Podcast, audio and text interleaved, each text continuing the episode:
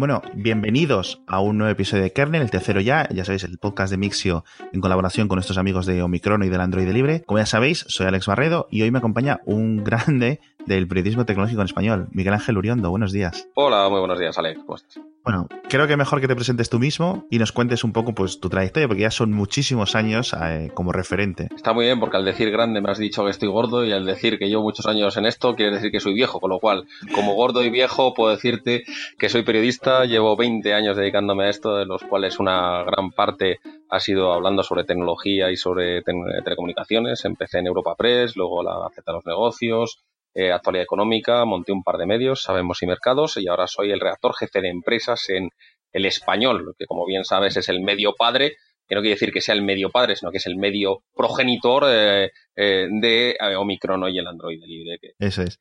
Y bueno, hoy vamos a hablar de datos, y por eso tengo aquí a Urendo, que es una de las personas que más sabe España, si no la que más sabe, concretamente de tarifas, telecomunicaciones, y nos encontramos básicamente ahora mismo en un momento muy clave de nosotros como sociedad, hablo, en el que parece que vamos a dar el salto, vamos a ir a empezar a dejar atrás o pensar en dejar atrás las conexiones fijas de nuestros hogares y en eh, empezar a usar todo este futuro de las conexiones celulares ubicuas, ilimitadas, mágicas y preciosas y un mundo de, de, unicornios, ¿no? Entonces, yo creo que lo primero que podemos hacer es quitarnos la tirita. Te voy a hacer la pregunta del millón para arrancar. ¿Cuándo van a llegar las tarifas de datos ilimitadas Bien, eh, yo creo que esto requiere una cierta divulgación porque a lo mejor no todo el mundo entiende este, este, estos conceptos. Entonces, voy a hablar de una cosa que es importante para, para esto. Hay que tener en cuenta eh, que a diferencia de lo que sucede con la fibra, donde el canuto es un cable, básicamente es físico, eh, toda la información que además transcurre por fibra óptica, que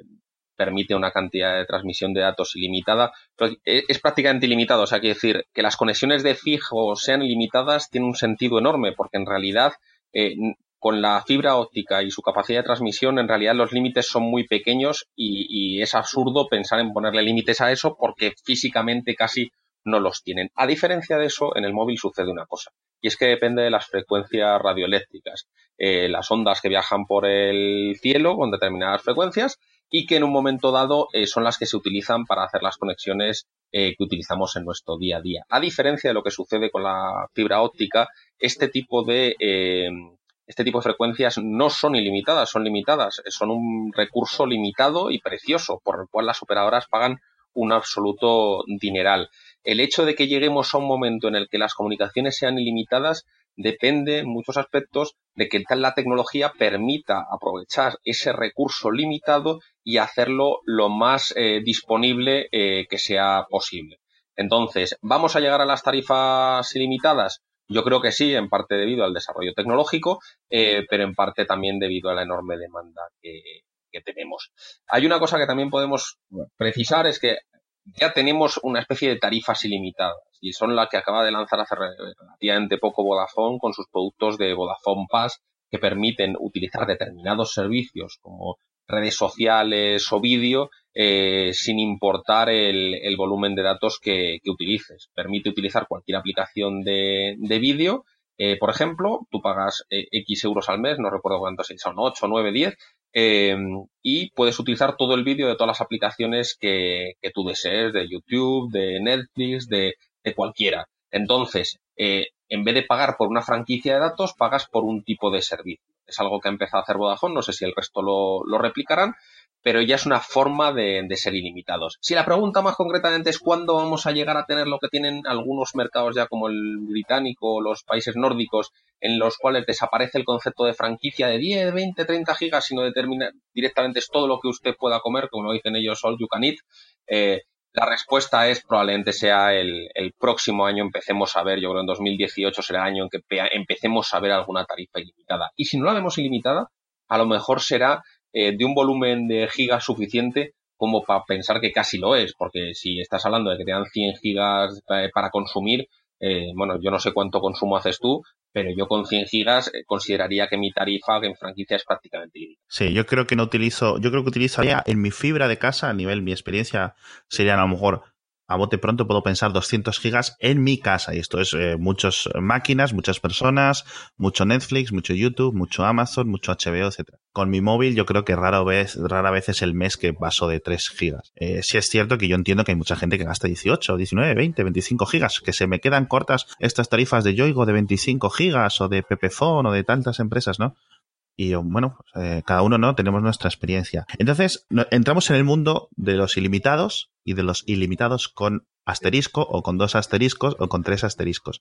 Decías de las tarifas eh, que puedan tener un límite alto, pero tan absurdamente alto que nos parezcan ilimitadas en el uso del día a día. Así que no estemos preocupándonos, ¿no? Por intentar aprovechar rápidamente, ¿no? Vas en el autobús, voy a coger el wifi del autobús o voy al centro comercial y me quedo en la puerta un rato más eh, para chupar un poco más del wifi del centro comercial, pero sí que, nos quite esa preocupación, yo creo, ¿no? Que yo creo que sería eh, el gran salto a nivel percepción, ¿no crees? Pero Aquí sí hay un caso, por ejemplo, que es en Estados Unidos y en Reino Unido, que estos, eh, decías tú, el concepto del buffet, del todo lo que puedas comer, viene con asteriscos y viene con, es todo lo que puedas comer, pero a partir de 30 gigas, 40 gigas, 100 gigas, etcétera, vamos a empezar a hacerte lo que dicen el throttling, ¿no? La limitación de la conexión. Yo creo que si llegan a España van a llegar con este tipo de asteriscos, ¿no? Bueno, cuenta con ello. O sea, y, aquí siempre eh, son lo que vienen a llamar los operadores las políticas de fair use, las políticas de uso justo, que es el decir, oye, eh, pues a lo mejor es ilimitado, pero estás consumiendo un porcentaje, o sea, un 70% más que la media del que más consume. Entonces, en ese tipo de, en ese tipo de casos sí que vamos a ver, vamos a ver límites. De todas formas, eh, con lo que has dicho de cuándo podemos empezar a navegar con tranquilidad sin tener que estar pensando en que se va a gastar la tarifa de datos. No creo que haya muchos usuarios más intensivos que, yo, estoy seguro que los habrá, pero no muchísimos. Y estoy hablando de consumo exclusivamente en el móvil, no de utilizar el móvil luego para conectar el, ordenador. Estoy hablando del uso propiamente móvil de los, de los datos, que es lo que yo básicamente hago. Yo consumo muchísimo. Rara vez supero los 20 gigas, pero a, dolor. O sea, otra cosa es si en un momento dado estoy fuera de mi casa y estoy intentando utilizar durante un mes entero la conexión del móvil para alimentar a todos los dispositivos de la, de la casa en la que esté. Eso es otra guerra muy diferente. Pero lo que es el uso móvil claro. propiamente dicho, de vivir cómodo, de poder ver tu Netflix si vas en el metro, tal, vamos, me extraña que no haya, que haya usuarios que con las tarifas que hay actualmente de 25 gigas eh, no tengan suficiente para hacer un poco, digamos, el, esa, esa vida de tranquilidad de, de que no te quedes sin gigas de la que, de la que estabas, estabas hablando. Incluso, por ejemplo, muchos usuarios, yo lo digo siempre, una de las cosas que más me preguntan es qué conexión yo tengo que contratar. Yo digo siempre, contrata lo que necesites, no contrates más. Creo que los usuarios tenemos que acostumbrarnos a entender muy bien las tarifas y a contratar lo que necesitamos y, y no más. Exacto, porque ¿cuál sería la media de gasto del ciudadano, del ciudadano español? Bueno, la medida de gasto es más difícil de prever porque ten en cuenta que se complica mucho a medida que las tarifas se van convergiendo. O sea. De consumo de datos más, más que de dinero. De, consumo de datos, volvemos a lo mismo. Hay muchos usuarios que consumen tan poco que mueven hacia abajo la, media. O sea, ten en cuenta que imagínate, todos los usuarios de más de 50 años utilizan menos de un giga porque básicamente solo lo utilizan para WhatsApp. Esto es un hecho.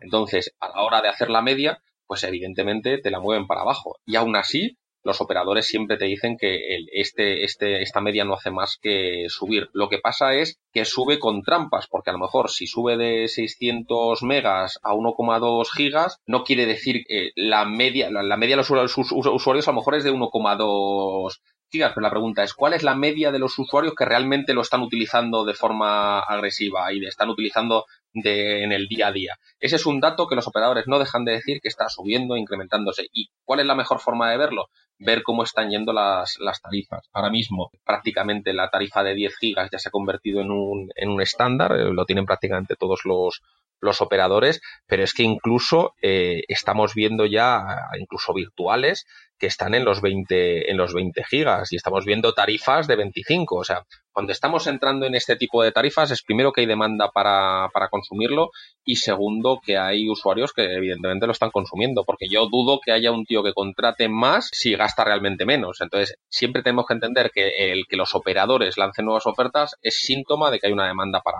para coger. Sí. ¿Y crees que hay alguna diferencia en la que geográfica, de densidad de población, de algún tipo, de algún factor concreto que haya hecho que España vaya un poco en, a lo mejor no en el vagón de cola, pero sí en el segundo, en el tercer vagón con respecto a otros países, o México comparado con España con respecto a otros, a otros países en adopción de este tipo de tarifas? Entendemos, por ejemplo, pues, porque a lo mejor en países como Países Bajos, con una densidad, con una, apenas con una orografía muy plana, donde una misma antena puede llegar mucho más lejos, ¿no? Que en España es más fácil o más barato, ¿no? Una infraestructura de telecomunicaciones. ¿Hay algún caso concreto en España o simplemente es que el mercado va un poco más atrasado? Pues eso que dices tiene sentido, eh, pero, pero sobre todo lo de que vamos un pelín atrasados en el sentido de las, de las tarifas, pero es paradójico porque en España en realidad tenemos una infraestructura de telefonía móvil absolutamente envidiable. Igual que en fibra tenemos probablemente el mayor despliegue de fibra de Europa, no probablemente, tenemos garantizado el mayor despliegue de fibra de Europa. Siempre digo que tenemos tanta fibra desplegada en España como tienen en su conjunto eh, Reino Unido, Francia y Alemania. O sea, tenemos tantas conexiones de fibra desplegadas que pueden ir a los hogares como la suma de Alemania, Francia e Inglaterra. O sea, estamos hablando de una penetración absolutamente asombrosa. Y en telefonía móvil, la penetración del 4G es absolutamente sorprendente. O sea, tenemos una penetración muy buena. Lo que sí es cierto es que lo que no hemos visto todavía es ese disparo en, en, el, en las tarifas disponibles. ¿A qué se debe? Eh, esto es un poco más complicado, pero voy a intentar explicártelo de forma muy sencilla. Ten en cuenta que cuando lanza Telefónica Fusión hace cinco años, se ve en una situación en la que tenía la posibilidad de ofrecer todo tipo de servicios, móvil, fijo, fibra, y entonces se pone en una carrera que es la de poder ofrecerlo todo. ¿Qué implica eso? Que tanto Vodafone como Orange tuvieron que ponerse a las pilas. ¿Cómo lo hicieron? Mediante adquisiciones. Orange compró eh, Yastel eh, y Vodafone compró o no. Esto implicó un dineral, o sea, se tuvieron que gastar muchísimo dinero en hacer estas inversiones para poder competir con, con Telefónica en el mercado nacional. ¿Qué quiere decir esto? Que todas las operadoras en España necesitan recuperar todo ese dinero que invirtieron en un momento dado, tanto para el despliegue de fibra como para el despliegue de 4G, como para la adquisición de operadoras. Entonces está en un momento en el que dicen, ostras, vamos a intentar recuperar ahora, entre comillas, todo el dinero que podamos en un momento en el que el consumo es más o menos, está creciendo. O sea, ¿para qué vamos a dar unas tarifas súper gigantes si realmente no hay tantísimos usuarios que la estén utilizando? La mayor parte del consumo sigue yendo para abajo. Entonces vamos a ir más poco a poco vamos a ir pudiendo eh, hacer lo que ellos llaman segmentación por precio, es decir, bueno, vamos a ir cobrando en función del precio y vamos a dejar el momento de llegar con las tarifas planas para, para un poco más adelante y mientras tanto vamos a recuperar dinero para poder compensar todas las inversiones que hemos realizado. O sea que están eh, capeando o toreando un poco a los, a los consumidores en el buen sentido eh, en espera de poder ofrecerlo, porque es cierto eh, hay una infraestructura excepcional comparado cuando cae, y es una cosa que lo puedo notar yo personalmente, cualquier persona, cuando cambia a otro país, ¿no? Ahora que tenemos el roaming gratuito en la Unión Europea, etcétera, las conexiones no son tan fiables, ¿no? El 4G cambia rápido a 3G, hay como puntos sueltos en las autovías en los que empieza a fallar todo un poco, y con un país eh, tan extenso, tan grande como es España, que es uno de los más grandes de la Unión Europea, después de Francia, yo creo, ¿no? Eh, en extensión, sí se nota. Pero una de las quejas, que es el punto que iba, una de las quejas mayoritarias es que somos un país con mucho turismo. Entonces, todos estos millones, 20, eh, perdón, 40, 50 o, más millones de personas que vienen a España, mayoría de ellos europeos, consumen ahora dentro del roaming. Y las operadoras, las operadoras españolas se quejan de que ellos tienen que aportar mucha más infraestructura de, por ejemplo, digamos, el número de visitantes extranjeros o turistas que van a Bélgica, por ejemplo.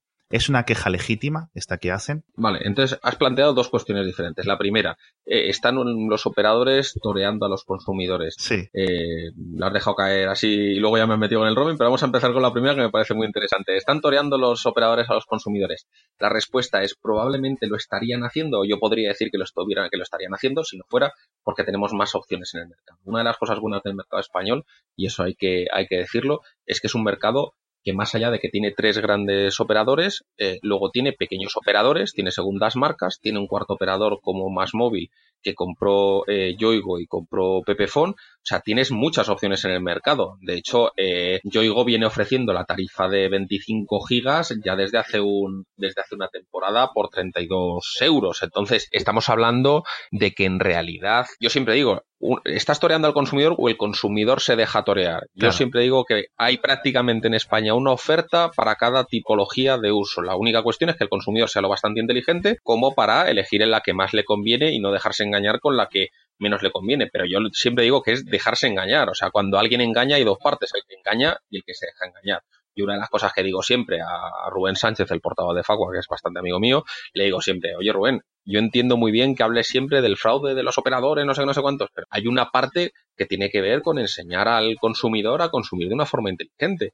Entonces vamos a juntar la parte de consumo inteligente con la parte de no dejar, entre comillas, que, te toreen, porque en realidad las operadoras eh, suelen ser hipertransparentes con los precios. Yo recuerdo que hubo una época en la que tenías una cantidad de engaños con los precios que eran, que eran brutales. Hoy vemos algunos, eh, por ejemplo, la cuota de línea que se utiliza muchas veces en fibra, que utiliza mucho más móvil y Yastel y que suele ser eh, bastante engañabobos, pero en realidad luego si miras bien las condiciones está todo escrito. Quiere decir, alguien que lea de forma crítica las condiciones de lo que contrata se va a enterar de lo que está contratando. Entonces, lo que quiere decir es no, nunca hay un timador sin un sin un primo. Eso es lo que a lo que a lo que quiero a lo que quiero llegar. Y la segunda parte que es la de las infraestructuras relacionadas con el con el roaming. Efectivamente España eh, es receptor neto de, turistas y eso es una, una, obviedad. Entonces, en determinadas zonas donde a lo mejor eh, no tendría mucho sentido hacer grandes despliegues. Imagínate, Benidorm.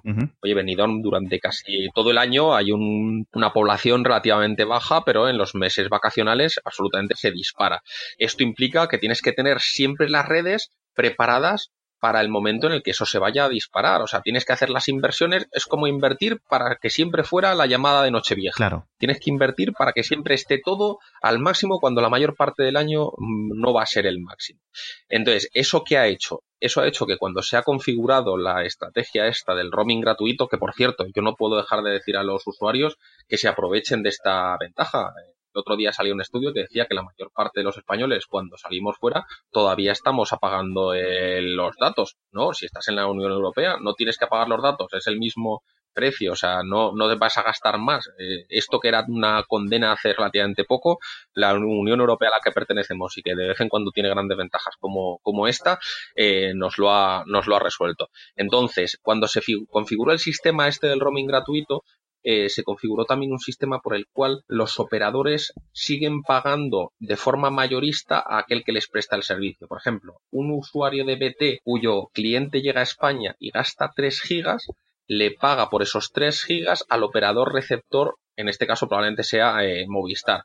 Y además los paga un precio bastante elevado, con lo cual imagínate que el usuario de BT le está pagando, ahora mismo la regulación fija 7,7 euros, con lo cual le está pagando como 24 euros a Movistar solamente por el consumo de esos 3 gigas. Si además ese cliente de BT eh, tiene un consumo, eh, tiene una tarifa ilimitada, pues imagínate cómo va a ir esto a engordar a las cuentas de Movistar.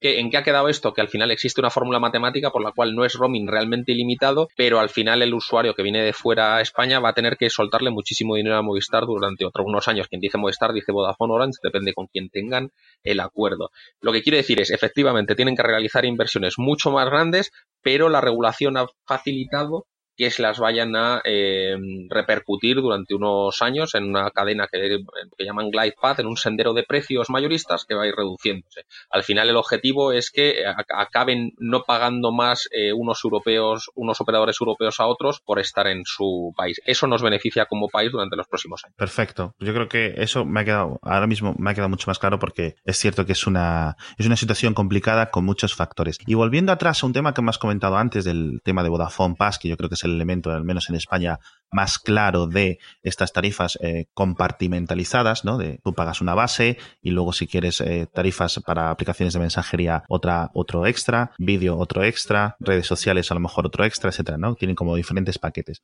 Ha habido muchas quejas al respecto de esto porque lo consideran en muchos usuarios o muchos expertos una violación de la neutralidad de la red en su sentido más amplio, ¿no? En su sentido un poco más, ah, vamos a decir, en su espíritu. Tú lo has dicho claramente, es en su espíritu. En su espíritu, si nos ponemos elevados desde un punto de vista filosófico, si entendemos lo que es la neutralidad de la red desde un punto de vista claro y lo que es el concepto claro de neutralidad de la red es un claro atentado contra la neutralidad de la red. Eso es así, no hay discusión, porque está tratando un tipo de tráfico de forma diferente a otro tipo de tráfico. Pero esto tiene muchas, muchas, muchas barreras y te voy a explicar y te voy a explicar por qué. Punto número uno, una cosa es lo espiritual o lo filosófico, decir, oye, ¿qué es neutralidad de la red desde el punto de vista filosófico? Pues desde el punto de vista filosófico, efectivamente, es un atentado contra la neutralidad de la red. Otra cosa es qué es neutralidad de la red desde el punto de vista legal. Los reguladores europeos han fijado una política con la cual ellos consideran que se puede afectar no la calidad del tráfico, sino el precio del tráfico, que es algo de lo que estamos, de lo que estamos hablando, eh, se puede cambiar en función de un criterio fundamental y es la no discriminación entre los agentes que pertenecen al mismo tipo de tráfico. Esto que te estoy diciendo muy complicado es mucho más sencillo de lo que parece. Si Vodafone Pass Video eh, dijese, mira, eh, vamos a cobrar 10 euros eh, por todo el tráfico de vídeo, pero solamente vale para Netflix, para YouTube y para nuestro propio servicio de vídeo. Entonces, inmediatamente las autoridades de la Unión Europea caerían sobre ellos, porque están priorizando un tipo de servicios, un, un, servicio ofrecido por un tipo de empresa, frente a los de otras compañías. Entonces podrían decir, oye, perdona, esto sí que estás atentando ya, este es el super atentado contra la neutralidad de la red, porque estás, estás dándole una ventaja competitiva a Netflix que no le estás dando a HBO. Entonces, ¿por qué haces esto? Entonces, Vodafone lo que hace, en ese sentido, tanto en redes sociales como en vídeo, como en todos los servicios PAS que ofrece, es, ellos dicen a todos los proveedores de vídeo, si tú quieres estar en Vodafone Pass, solamente me tienes que dar el código tecnológico necesario para poder hacerlo y nos ponemos de acuerdo y lo vamos a hacer. De hecho, inicialmente Vodafone Pass Video empezó sin Amazon, pero desde el principio ya me decían que están en conversaciones con Amazon para incluirlo. Entonces, esto es muy importante porque al final estás diciendo, todos los servicios de vídeo están incluidos y ninguno en teoría debería poder quedarse fuera y cualquiera que tenga un servicio de vídeo y que quiera que esto entre en Vodafone Pass se lo puede pedir a Vodafone y Vodafone está obligado a prestárselo. Entonces, eso es lo que la regulación europea está planteando sobre la neutralidad de la red. Entonces, esto no es filosófico, esto es regulatorio. Entonces, Vodafone está cumpliendo ahora mismo estrictamente las reglas sobre regulación de la red, lo que pasa es que no es lo mismo las reglas eh, de, de un regulador que las reglas del mercado o que las reglas de gente que tiene un concepto filosófico sobre lo que debería ser la, neutralidad de la red. Claro, estoy totalmente de acuerdo. Lo que sí es cierto es, tenemos este concepto tan amplio, tan bonito, mágico, especial, ¿no? De la neutralidad de la red. Y hemos crecido bajo este fantasma de que iba a llegar, ¿no? De, eh, sobre todo en las regulaciones estadounidenses, que luego podían ser copiadas por Europa, etcétera, de el concepto viejo de neutralidad de la red, que era la conexión de fibra, ¿no? Que te iban a hacer más lentos las conexiones, eh, etcétera. Ahora con los móviles, sobre todo aquí en, Europa, hay mucha variedad, muchas opciones, ¿no? Mucha competencia, con lo cual yo creo que es el mejor antídoto contra este tipo de, en el caso de que hubiera empezase a haber ofertas malas, ¿no? Muchas restricciones, podemos saltar todos en masa a otro operador con relativa facilidad. Esa es la clave. Y luego, y luego hay una cosa que para mí no dejo de insistir. Y es que estamos hablando de neutralidad de la red desde un punto de vista que no es el, ni siquiera el filosófico. O sea, porque tú en teoría tú puedes tener Vodafone Pass sin ningún problema y tener el vídeo gratuito, eh, pero eso no implica que tú no vayas a poder ver eh, Amazon Video eh, en tu, usando tu franquicia de datos. O sea, sencillamente Amazon Video, en vez de ir por el canuto de Vodafone Pass, irá por el canuto de la franquicia de datos y gastarás más datos viendo Amazon Video. Lo que quiero decir con esto, que no es ninguna tontería, es que aunque los operadores se planteen productos de este tipo, esto no quiere decir que el tráfico de vídeo de otros, eh, otros tipos de tráfico, otros tipos, se vean perjudicados. O sea, en teoría esto no hace que tú tengas una peor conexión, es sencillamente qué precio se le pone a la conexión. O sea, que esto, entiendo que esto es una discusión muy filosófica, pero es que no es lo mismo hablar de una neutralidad. Joder, yo, es que yo viví la época en la que los operadores cortaban realmente las conexiones, eh, no había forma de enganchar un torre, no había forma de enganchar un emule, o sea, porque cortaban todo lo que pudiera ser P2P, lo limitaban de forma, de forma sistemática. Y eso era una limitación absoluta del, eso, eso sí que atentaba contra la neutralidad de la red y no cóbrame aquí más y aquí menos. O sea, eso era una, vamos, y de hecho muchos operadores ahora mismo eh, están, hay operadores móviles que tengo bastante claro que en su política está en cortar si haces, eh, si compartes la conexión con el ordenador, impiden que tú te puedas bajar un tipo P2P o... Entonces, quiero decir, esta discriminación por precio que estamos hablando por Vodafone, estás hablando desde un punto de vista legalista y muy extraño. Otra es cuando las operadoras realmente están discriminando tráfico y no te están dejando acceder a un tipo de, tráfico. Eso me parece bastante más, bastante más grave. Y afortunadamente, como bien dices tú, gracias a Dios, tenemos operadoras de distinto tipo y si una no te da un buen servicio o no te da una buena cobertura, siempre tienen la posibilidad de irte a otra que sí lo haga. Yo sí veo un poco como eh, de discriminación, quizás no, pero eh, sí de, de que perjudica eh, si una, un, un, operador que ofrezca vídeo, por ejemplo, eh, vamos a decir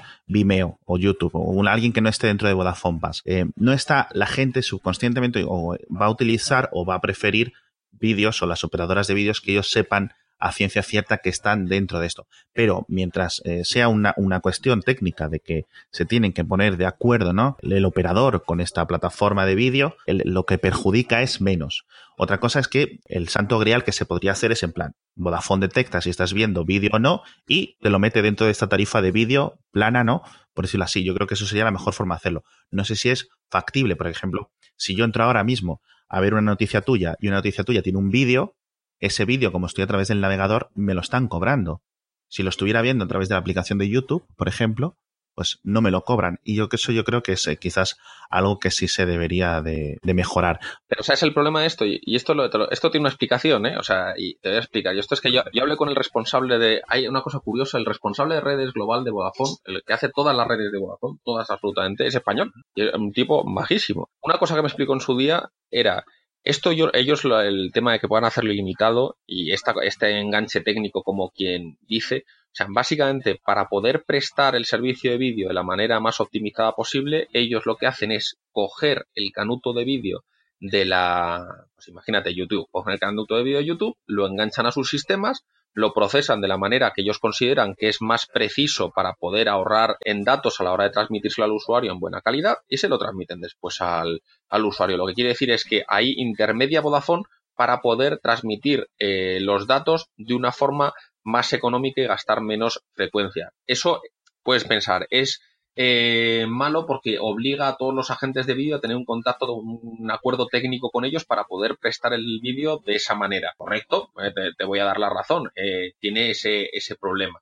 Pero la gran ventaja es que Vodafone puede ofrecer ese servicio ilimitado de manera más óptima y los clientes que no estén tan interesados en los datos de vídeo tienen las redes más desocupadas y navegan mejor y navegan más rápido porque los que están con el vídeo lo están haciendo de la forma más óptima posible. No sé si me explico. Es como decir, voy a, voy a ordenar el tráfico según llega al usuario y voy a poner los carriles yo de forma clara para que puedan llegar al usuario. Puedes decir, ¿qué ventaja tiene eso? Pues tiene la ventaja de que provoca atascos. ¿Cuál es la desventaja? Que no llegan las 10 carreteras diferentes de formas distintas con tecnologías diferentes al usuario, pero se pueden provocar atascos porque al final es, está desordenado. Entonces, digamos que Vodafone está haciendo el esfuerzo por ordenar ese tráfico eh, en redes y llevárselo al usuario. Yo sé que para, el, para el, el que habla de neutralidad de la red, este concepto del operador gestionando tráfico le parece demencial. Muchos de ellos vienen de la época del fijo y, claro, para una persona que piensa en fijo, esto es muy, muy normal, porque en realidad no hay ningún motivo para que a través del fijo no tengas que hacer las cosas de una manera determinada. Pero vuelvo a insistir, es que las frecuencias móviles son limitadas y los operadores tienen que intentar que con las que tienen le cundan lo más posible para poder prestar servicio al mayor número posible de usuarios y de la forma más conveniente. Entonces, eh, yo creo que los operadores de móvil siempre han gestionado el tráfico y creo que siempre lo harán. O sea, hasta que lleguemos a una ruptura tecnológica que permita que esto sea como el fijo, yo creo que esto es una cosa que va, que va a tardar bastante y que va a obligar a seguir buscando maneras de seguir eh, economizando tráfico y haciendo que las antenitas, porque no nos olvidemos que estas son antenitas transmitiendo, pues claro, eh, ya, ya, ya me voy a estirar un poco. Es que luego nos volvemos locos, nos volvemos locos todos. Decimos, no, es que queremos tarifas ilimitadas y queremos que haya neutralidad de la red. Y además queremos que las eh, antenas no emitan a con una señal tan fuerte que provoque problemas para la salud y que sea de la manera más regulada posible. Entonces, oye, no quieres que las eh, antenas transmitan mucho, quieres que vaya todo el tráfico disponible y quieres que sea tráfico infinito. Oye, vamos a elegir lo que queremos. Queremos que sea eh, antenas que sean seguras para los usuarios como las que hay ahora en Europa, que son absolutamente seguras porque tienen unas reglamentaciones técnicas brutales. Necesitamos que sean además eh, tarifas planas, con lo cual todo el mundo pueda consumir todo y además no puede el, el operador ordenar el tráfico que llega a los usuarios de la forma de una forma que, sirva para economizar. Pues oye, Alex, tenemos que plantearnos exactamente qué es lo que queremos. O sea, esto es, esto es como mi hija, que quiere ir al parque de atracciones, quiere comer chuches y quiere tal. Oye, pues yo he llevado ir dinero al parque de atracciones. Al final da para lo que da. Vamos a intentar que dé para lo más posible, pero, pero donde no hay no se puede, donde no hay no se puede sacar. Y a los operadores muchas veces nos olvidamos que, oye, que ganan mucho dinero y que está muy bien, pero también hacen inversiones, también tienen que tener en cuenta la complejidad del negocio y nosotros al final eh, no vemos esa, esa parte y hay veces que creo que somos un poco injustos. Igual que hay veces que yo a los usuarios les doy la razón. Joder, es que me han cobrado de más, es que me han metido una lista de morosos, es que no sé qué. Yo ahí estoy a muerte con el usuario. La atención al cliente es fundamental y hay que hacer las cosas bien. Pero en la parte de transmisión de datos, recursos radioeléctricos limitados y tal, oye, pues ahí vamos a, vamos a ser un poco comprensivos y vamos a pensar que hay unas leyes y una regulación europea que para colmo están cumpliendo al dedillo y cuando no la cumplen les caen unas multazas. Entonces, bueno, vamos a verlo así. Las antenas de telecomunicaciones están todas auditadas por eh, los colegios de ingenieros que van ahí y se aseguran de medir que no superen unas eh, normativas europeas que además esas normativas europeas son súper cautas en comparación con otros países. En Estados Unidos eso es como un microondas, o sea, ponen las antenas porque tienen una regulación mucho más laxa y, la, y tienen las antenas emitiendo como microondas y aún así es muy probable que no den cáncer. Anécdota graciosa para los paranoicos y que probablemente les haga mucha ilusión. Eh, si te ponen una antena eh, encima de tu casa, probablemente estés mucho más seguro que si la ponen en la casa de al lado, porque las antenas emiten no hacia abajo, emiten alrededor, con lo cual es muy posible que eh, si te ponen antena en el portal de al lado, los del portal de al lado ganen el dinero de la comunidad de tener la antena y te estén radiando más que si te pones tú la antena. Yo siempre digo, si eres una comunidad de vecinos, es mucho más práctico que te la pongan a ti que no que se la pongan al de al lado. Y quiere decir, y eso si eres un paranoico de lo de las antenas. En el último Mobile World Congress o en el CES de Las Vegas, no recuerdo, eh, hubo una compañía que vendió una cosa que me parecía absolutamente fascinante y eran los calzoncillos Spartan para, para proteger tu semen del, eh, del, wifi. Y yo decía, em, nos hemos vuelto todos un poco locos eh, y no entendemos muy bien cómo funciona todo esto. Por favor, evitemos las paranoias, esto está hiper reglado y yo entiendo que eh, los locos de la homeopatía pues eh, se te comerán la cabeza, pero, pero las antenas son seguras y van a seguir siéndolo durante, durante mucho tiempo, al menos mientras estemos en Europa. Eso es. ¿Y tú crees, ya por último, la última pregunta, eh, ahora que hablamos del cambio de, espectros, ¿crees que la llegada del 5G, cuando llegue, 2018, 2019, cuando sea, va a acelerar esto, no por un ancho de banda, sino como parece que las mejores ventajas del 5G es gestionar mejor el tráfico, gestionar mejor el ancho de banda, aumentar, ¿no? El, eh, pues todo, hacerlo como más fácil, ¿no? Para las operadoras. ¿Va a suponer un salto real el 5G o...? A ver, el 5G, eh, punto número uno, muchas de las tecnologías del 5G ya las están implantando ahora en lo que se llama el 4,5G. O sea, ahora mismo hay ciertas ventajas técnicas que estaban en el estándar de las 5G que vamos a empezar a, disfrutar prácticamente desde, desde ya. Y esto es lo que va a permitir, no voy a entrar en la ensalada de siglas, pero es lo que va a permitir que podamos hablar de velocidades de un, de un gigabit por, por segundo en, en, movilidad. Y esto es una cosa que está prácticamente ya ahí en laboratorio y que en, y que en usuarios va, va a terminar llegando. Para lo que sirve 5G fundamentalmente, Alex, es para una cosa de la que no se habla mucho, pero que es fundamental, y es la latencia. La latencia, eh, tú sabes perfectamente lo que es, pero a lo mejor tus oyentes hay alguno que no lo sabe.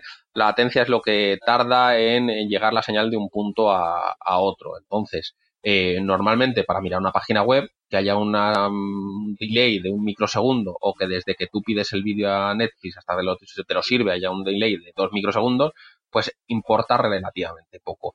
Pero ¿para qué es esencial eh, una latencia baja? fundamentalmente para dos cosas a mí es la que me parece que va a ser el caso de éxito más claro del 5G y es el coche conectado y el coche autónomo. O sea, tú ten en cuenta que si tienes a, a los coches generando operaciones algorítmicas por minuto en las que tienen además que hacerlas en la nube constantemente y en todo tipo de situaciones de tráfico, no pueden permitirse un, de verdad, ahí no pueden permitirse una latencia de un segundo, o sea, no pueden permitirse ni una latencia de medio segundo, ahí tienen que tener prácticamente una conexión en tiempo, en tiempo real. Entonces, eh, el hecho de que esas conexiones sean prácticamente simultáneas va a ser clave. Un, otro caso claro, eh, ayer hablaba con un proveedor de telecomunicaciones y me lo explicaba, es, es el tema del, imagínate los drones, estás haciendo operaciones de alta precisión con drones, eh, que ellos están remotos conectados por 5G y además necesitando de mucha más densidad de de la que hay ahora porque no pueden permitirse encontrar un punto en el que no haya en el que no haya cobertura entonces tú desde un punto de, desde un centro de control puedes transmitirle órdenes a un a un dron. Oye pues a lo mejor eh, ese dron si tiene que realizar una, una operación crítica no puede permitirse que el, digamos, el piloto de drones eh, tenga un delay, tiene que tener absolutamente preciso el, tal. Imagínate otra cosa que, es, que se está oyendo hablar, eh, robots cirujanos. Eh, un cirujano desde Estados Unidos operando con un robot cirujano en una aldea conectada por 5G. Esas son cosas que vamos a que vamos a ver y que pueden revolucionar también la sanidad. Y eso requiere de latencias, de latencias bajas. yo creo que el 5G no lo vamos a ver al, menos a priori hasta que salga un, curso, un caso de uso que yo vea mucho más claro, no lo vamos a ver los consumidores, pero desde el punto de vista de industria conectada, de coche autónomo, de sanidad, eh, va a ser fundamental. O sea, yo creo que va a ser más importante para el desarrollo de la industria y de los servicios eh, avanzados que para la gente normal. La gente normal yo creo que ya con el 4G y las ventajas del 4,5G que ya estamos viendo vamos a ir bastante servidos. Pero también pensé lo mismo en el 3G y luego ahora mismo no me sueltas del 4G. O sea que lo bueno de la tecnología es que cuando te dan más eh, siempre encontramos una manera de considerar que es absolutamente imprescindible y que sin ello no podemos vivir. Yo ahora me ponen un H más en el móvil que antes un H más era buenísimo, ahora me pones un H más en el móvil y ya pienso que mi vida es una mierda y digo, ostras, un H más, ¿qué he hecho yo? O sea, ¿por qué, por qué, mi, por, qué mi vida es así? Ya me pongo emo, ya, ya empiezo a sufrir, me, me, hago, me hago heridas en el brazo, o sea, porque, porque ya tienes una necesidad y, somos un poco locos. Pero yo, yo creo que al final acabaremos necesitándolo todo porque siempre acaban ofreciéndonos más y más y más, más servicios, más tecnología. Es lo bueno, Alex, que siempre esto nos da, nos da más y nos hace no digo mejores, pero por lo menos ahora somos capaces de hacer cosas que antes, como decían en Blade Runner, ni soñaban. Exacto, es. Bueno, Miguel Ángel, yo creo que me has explicado un montón, me, he quedado con un montón de conceptos mucho más claros, me he quedado hasta optimista con el futuro que nos, que nos espera ahora ya en breve. Y muchas gracias por responder nuestras preguntas. Eh, ¿Dónde podemos encontrarte? Yo te sigo, yo recomiendo a todo el mundo que te siga en Twitter, arroba Uriondo. Te pueden leer en, en elespañol.com todos los días. ¿Qué más sitios? ¿Dónde? ¿Qué más cosas? Recomiéndanos. Bueno, en realidad con el arroba Uriondo suelo vivir bastante bien. Vamos, o sea, en Clash Royale soy Uriondo, en Facebook pues localizar en Uriondo, en LinkedIn soy Uriondo. O sea, tengo el Uriondo cogido. Tengo un pueblo de Bolivia que tiene que estar hasta las narices de, de mí, que se llama así. Deben de estar absolutamente frustrados. Eh, no, yo creo que sobre todo es incidir en el, el optimismo para el futuro, porque yo creo que hay, hay que entender que la tecnología es muchísimo eh, la gente que se dedica a la tecnología es muchísimo mejor que la gente que se dedica a otras cosas, incluidos la política. Y al menos estos intentan que todo sea más eficiente y funcione mejor. Pues muchísimas gracias de nuevo. Siempre que quieras. Un placer, Alex. Un abrazo. Y hasta otra próxima. Adiós.